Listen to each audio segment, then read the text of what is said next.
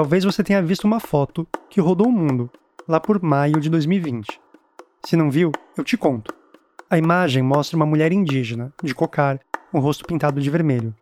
Só dava para ver uma faixa da testa e os olhos negros e assertivos dessa mulher, porque ela também estava com uma máscara de pano, dessas que a gente se acostumou a usar recentemente, cobrindo a boca e o nariz. A diferença é que nessa máscara estava estampada uma frase: Vidas indígenas importam. É uma foto que capturava um ato de resistência, um ato de luta e de denúncia. No momento em que a pandemia de Covid-19 começava a se alastrar pelo Brasil, a mulher da imagem resistia duplamente ao coronavírus, é claro, mas também ao descaso histórico do país frente aos povos originários. A mulher, no caso, era Wanda Ortega, da etnia Witoto, e você já vai saber mais sobre ela. Mas o que eu quero destacar aqui é a força e a relevância de Wanda e tantas outras lideranças atualmente. Sônia Guajajara, Nara Baré, Alessandra Munduruku, Ângela Cachuiana, Joênia Wapichana e Edneia Teles Arapasso. Esses são apenas alguns nomes de mulheres indígenas que têm feito a diferença, tanto na política comunitária como na política nacional. São mulheres que enfrentam duras batalhas na luta por uma vida digna para os e as indígenas no Brasil.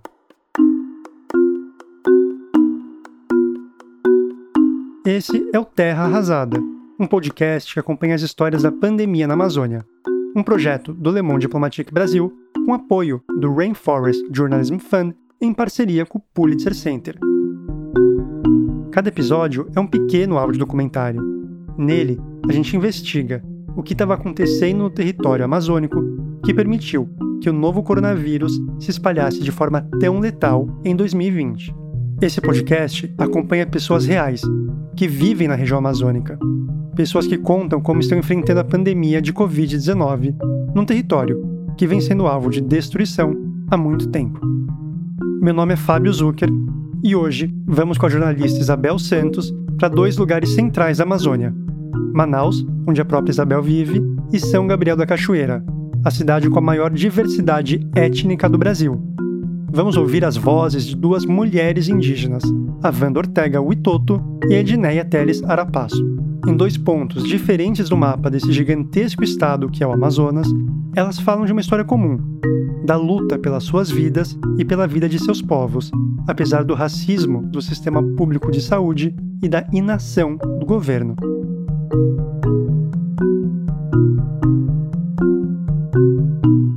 Eu começo pela história da Wanda, que tem 35 anos. Ela é técnica em enfermagem e mora na comunidade Parque das Tribos, na zona oeste de Manaus. Segundo contou a jornalista Laís Farias, da agência Amazônia Real, a semente do que é hoje a comunidade começou com o casal João Diniz Albuquerque, do povo Baré, e Raimunda da Cruz Ribeiro, do povo Cocama, na década de 80. Eles vieram a Manaus, adivinha para quê? Tratamento de saúde. Daí foram morar às margens do rio Tarumã-Açu, que fica na área, e batizaram o local de Comunidade Cristo Rei. Só em 2014 que passou a se chamar Parque das Tribos, porque indígenas de diversas etnias já estavam morando por lá. O terreno onde está assentada a comunidade já foi alvo de decisões judiciais para reintegração de posse, mas elas não prosperaram, porque ali é terra de resistência. Wanda me recebeu no Parque das Tribos, onde ela mora com os pais, o marido, os irmãos e sobrinhos. As casas ali são muito simples, algumas de tijolo, sem reboco, quase não tem muros. A gente tentou fazer entrevista à distância, mas ela tem uma agenda muito concorrida, então eu tive que ir ao local. Eu só aceitei porque na época o número de casos de Covid-19 em Manaus estavam relativamente baixos. A visita para mim foi um respiro, um fôlego, foi como colocar a cabeça para fora d'água depois de muito tempo mergulhado no caos que a doença causou nas nossas vidas. Em meio a risadas, música e cheiro de comida assada na brasa, banana pacovão para ser mais clara.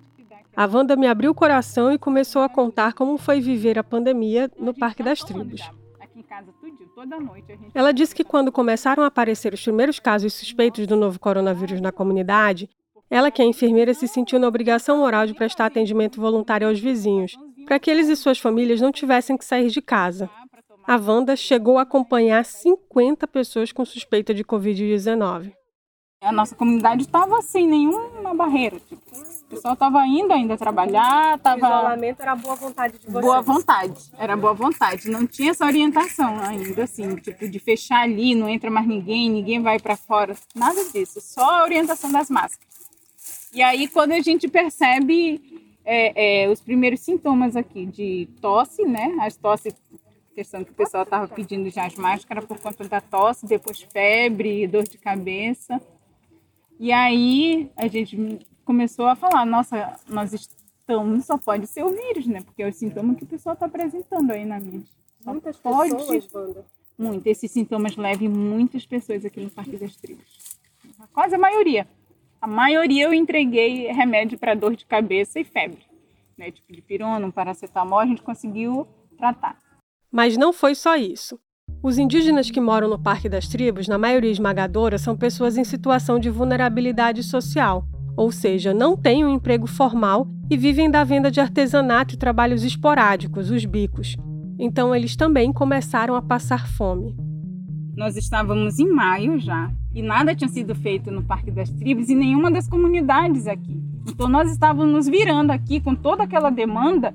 Era eu aqui com a questão da saúde, né? E aí eu não estava mais nem conseguindo acompanhar as entregas, os pedidos de alimentação. Desesperada, a Wanda percebeu que só conseguiria mudar a situação se chamasse a atenção das autoridades. Foi nesse momento que o então ministro da Saúde Nelson Teich e o secretário titular da Secretaria de Saúde indígena Robson Silva estiveram em Manaus. Eu tenho muita cartolina aí que a gente faz trabalho com as crianças, né? Só não tinha tinta. Tem um pé de urucu ali, Aí ele disse, vai ser com urucu mesmo que a gente vai pintar esse negócio, que a gente não vai atrás de pincel, não. Nós viemos aqui, pegamos urucu e vamos pintar. Pintamos tudo que a gente queria, cobrando o hospital. Cadê o hospital campanha? Salve os povos do Alto Solimões, salve o povo do Rio Negro, salve o povo da cidade. Tudo que a gente não deixe os nossos povos morrerem, vidas indígenas importam. A gente escreveu uns 10 cartazes, só nós três. Segura três e a gente vai, vai, vai mudando assim para eles verem o que a gente quer falar. E aí eu botei as duas no carro, as placas e bora pintar nossa cara. Vai de urucu mesmo para ver se eles enxergam a gente. Porque a ideia era três mulheres, né? Eu fico pensando, meu Deus, não vão enxergar a gente. Não vão enxergar a gente. Então pinta a cara de vermelho mesmo. E aí a gente pintou tudo, pintou o corpo, botamos nossa roupa, nossa facada e fomos embora. As imagens do rosto dela pintado de vermelho com urucum, usando cocarra, máscara e segurando cartazes de papel foram exibidas em todo o mundo. Indígenas da etnia Uitotô do Alto Solimões receberam a comitiva do Ministério da Saúde com cartazes e pedidos de socorro. E como a nossa comunidade não tem ponto de referência, eles não mandaram ambulância. Depois do apelo, a promessa. Eu te garanto que a gente vai sair com soluções. Ou sai com solução ou não tem condições. Na manifestação, a Wanda pediu o cumprimento de promessas como a criação de um hospital de campanha para tratar indígenas em Manaus e atendimento diferenciado para quem mora em locais distantes e sem infraestrutura, como é o caso do Parque das Tribos. A comunidade não tem ruas asfaltadas nem o mínimo de saneamento básico, como água encanada e esgoto, ou seja, o cenário perfeito para a disseminação do vírus.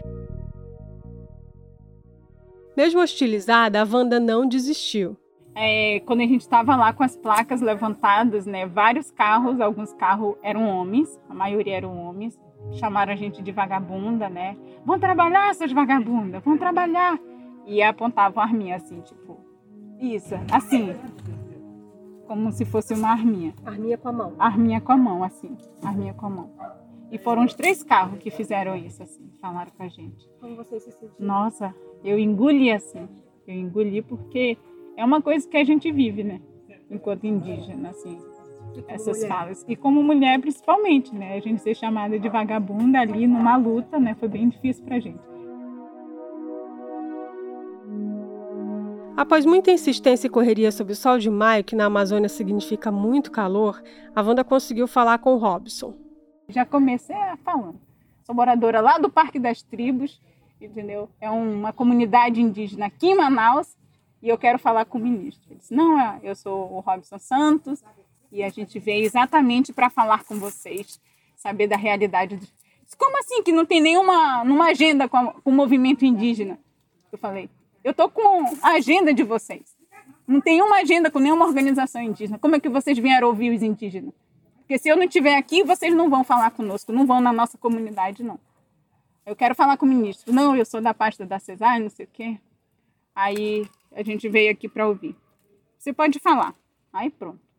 Desencasquetei tudo que estava preso. E, e, chorando também, com ódio.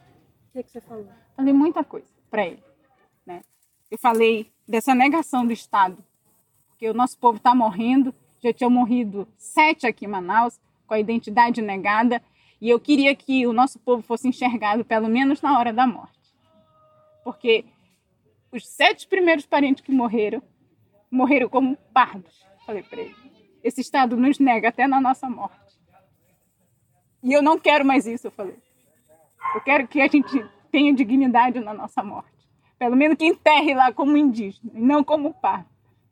Aí eu comecei a falar, comecei a chorar também, porque eu não consigo falar disso sem chorar. Porque foi muito difícil. E aí ele ficou falando, né? Eu falei, eu sei que existe uma lei, a portaria 070, que não reconhece o índio fora dos seus territórios. Eu falei, está escrito lá que a CESAR só pode atender os indígenas que estão aldeados. Eu li essa palavra lá. Eu li. E eu sei dessa lei. Se não adianta eu estar aqui se existe uma lei que não nos reconhece. Vocês têm que mudar a lei. Porque se for depender da boa vontade, ninguém faz nada, eu falei. Porque vocês usam a lei contra nós mesmos. A lei que foi criada por vocês, não foram pelos nós indígenas. Porque se a gente sai do nosso território, nós continuamos sendo índios. E aqui nesse estado, são mais de 35 mil indígenas aqui nessa capital, que não é reconhecido, eu falei. Não é reconhecido. Mas é por conta dessas leis que vocês criaram. Então vocês mudem a lei. E digam lá, indígenas. E não índio aldeado. Porque vocês nos negam, vocês nos matam desse jeito. Um monte de coisa. O caos criado pelo colapso do sistema de saúde do Amazonas era previsível. Os cofres da Secretaria de Saúde do Estado foram saqueados em sucessivas gestões. A Operação Maus Caminhos do Ministério Público Federal revelou que um bando drenava recursos que deveriam salvar vidas. Depois de ser depauperada, era lógico que a secretaria não daria conta do que estava por vir. O colapso atingiu sem distinções amazonenses de todas as classes sociais. No entanto, expôs com mais crueza a desigualdade social e intensificou violações de direitos humanos, como a negação da identidade étnica de indígenas que não moram em terras indígenas homologadas pela FUNAI. Isso porque quem mora nesses locais, nas terras homologadas, recebe atendimento em saúde da CESAI, que não é uma assistência adequada, mas é exclusiva para os indígenas. Quem não mora ali não tem sequer isso.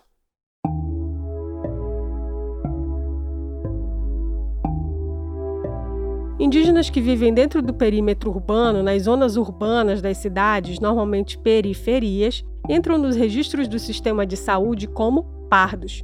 É o caso de milhares de indígenas que saíram de suas comunidades em terras homologadas e morreram em hospitais de zonas urbanas com a sua identidade negada.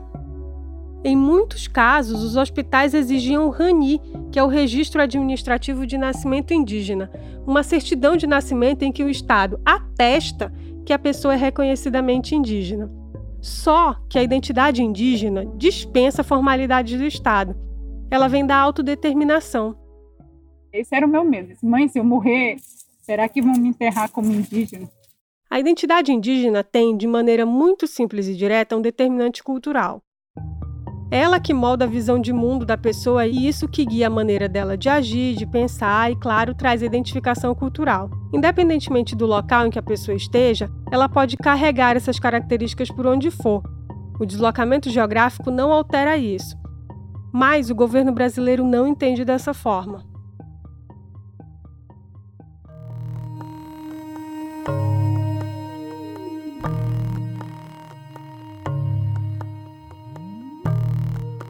Agora a gente vai para São Gabriel da Cachoeira, um lugar mágico por onde um dos rios mais bonitos do mundo, o Negro, entra no Brasil. As águas escuras, de pretas a cor de chá, bem vermelhas, descem pelo relevo pedregoso até chegarem em Manaus, onde se encontram com as do rio Solimões e formam o rio Amazonas. O Rio Negro parece existir em função da diversidade que o seu caminho abriga. Por onde passa, existem registros de pelo menos 23 povos indígenas, a maior diversidade do Brasil. São 708 comunidades, muitas geograficamente isoladas ou de difícil acesso. Mas o novo coronavírus nos fez ver que esse isolamento é relativo. O mundo estava em alerta, Brasil estava em alerta, o Amazonas estava em alerta, São Gabriel da Cachoeira estava em alerta. Foi aí que a Edneia Teles entrou em ação como coordenadora de comunicação da Federação das Organizações Indígenas do Alto Rio Negro, a FOIRNE. A radiofonia ela atinge mais de 300 comunidades aí envolvendo os três municípios de Santa Isabel, Barcelos e São Gabriel. Através dessa rádio, era minha missão repassar o que se estava tratando aqui na cidade. Usando a oralidade, característica da comunicação indígena, Indo para pontos estratégicos da cidade com cartazes nas mãos e carros de som, os indígenas da federação começaram por conta própria a campanha informativa de conscientização. Fique em casa, fique no seu bairro, evite circular pelas ruas. Também não é para ir à praia, tome banho em casa. Só saia em caso de extrema necessidade. E se precisar sair, vá sozinho, não leve a família junto. Parentes, não compartilhe a cuia do chibé, colheres, pratos e outros utensílios. Nesse momento, devemos nos cuidar para não espalhar a doença. Não podemos brincar com essa doença, parentes. Vamos cuidar da nossa saúde e das nossas famílias. Só que essas medidas não foram o bastante. Uns desesperados de nem é verdade? E São Gabriel já tem e agora, o que, que os médicos estão falando? Vinha muitas perguntas, muitos questionamentos. A única palavra que eu usava era: tenha calma, pessoal. Isso ainda está em São Paulo. Vamos tentar fazer o máximo possível de a gente também barrar a chegada dessa doença. Depois disso, eu tentei, né? Passar outras informações, tentava amenizar a situação na comunicação da, da na radiofonia. Mas meu coração estava desesperado, meu coração estava angustiado, com medo. Nem eu sabia o que, que ia acontecer na chegada da pandemia em São Gabriel. Pouca coisa ou nada foi capaz de proteger os povos indígenas do avanço da pandemia. São Gabriel da Cachoeira é um dos municípios do estado com maior número de casos de Covid-19. O município tem pouco mais de 46 mil habitantes.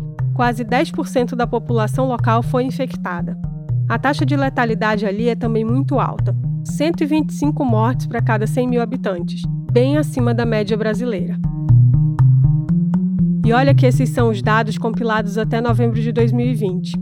Infelizmente, quando você estiver escutando este podcast, é muito provável que esse número já tenha aumentado. Praticamente nenhuma etnia da região foi poupada. Ticuna, Yanomami, Arapaço, Baniwa, Baré, todos registraram casos e até óbitos. Longe de estar controlada, a pandemia continua presente no Amazonas e entre os indígenas do Amazonas. Atitudes como as da Wanda, da Edneia e tantas outras pessoas fizeram a diferença para evitar uma tragédia maior. Sem assistência adequada do governo, os indígenas tomaram as medidas por conta própria, se isolando, pedindo ajuda internacional e usando a medicina tradicional para poder se proteger e se tratar. Até hoje, as organizações indígenas não sentaram para conversar com o governo federal sobre estratégias, medidas, iniciativas e soluções para a situação. De acordo com a coordenação das organizações indígenas da Amazônia Brasileira, COIAB, já são 28 mil casos confirmados e quase 700 mortes entre 133 povos da região amazônica. E, de novo, neste momento em que você escuta este podcast, esses dados já estão defasados. Os números, infelizmente, só crescem. Mesmo com todos os esforços da COIAB, que levanta esses dados diretamente com a saúde indígena, organizações membros e lideranças, eles ainda estão subestimados por causa da falta de assistência, apoio do poder público e testagem. Ao negar atendimento médico adequado, ao não garantir o mínimo de segurança alimentar, ao generalizar o tratamento dado aos indígenas sem considerar as suas particularidades culturais, o Estado se posiciona como inimigo destes povos. Por mais irônico que possa parecer, a pandemia escancarou e chamou a atenção para tudo isso. Desde que pessoas como a Wanda e a Edneia começaram a ser ouvidas, a gente percebe uma mudança, tímida, na abordagem da questão indígena na mídia e em outras instâncias da sociedade, que começa a dar espaço para as suas lutas e para as suas vozes. Depois do protesto da Wanda, a prefeitura e o governo criaram leitos exclusivos para indígenas em hospitais e até abriram as portas de unidades de saúde para atendimento exclusivo e sem barreiras em Manaus. Em São Gabriel da Cachoeira, organizações não governamentais montaram postos de atendimento próximo às comunidades isoladas. Eles funcionam como o meio do caminho entre o atendimento inicial e o de alta complexidade. Muitas vidas, muitas bibliotecas de conhecimentos ancestrais representadas pelas pessoas mais velhas foram perdidas, mas outras foram e estão sendo salvas pelo esforço de Vandas e Edneias, impulsionadas pelo instinto de luta que faz os povos indígenas do Brasil resistirem há mais de 500 anos.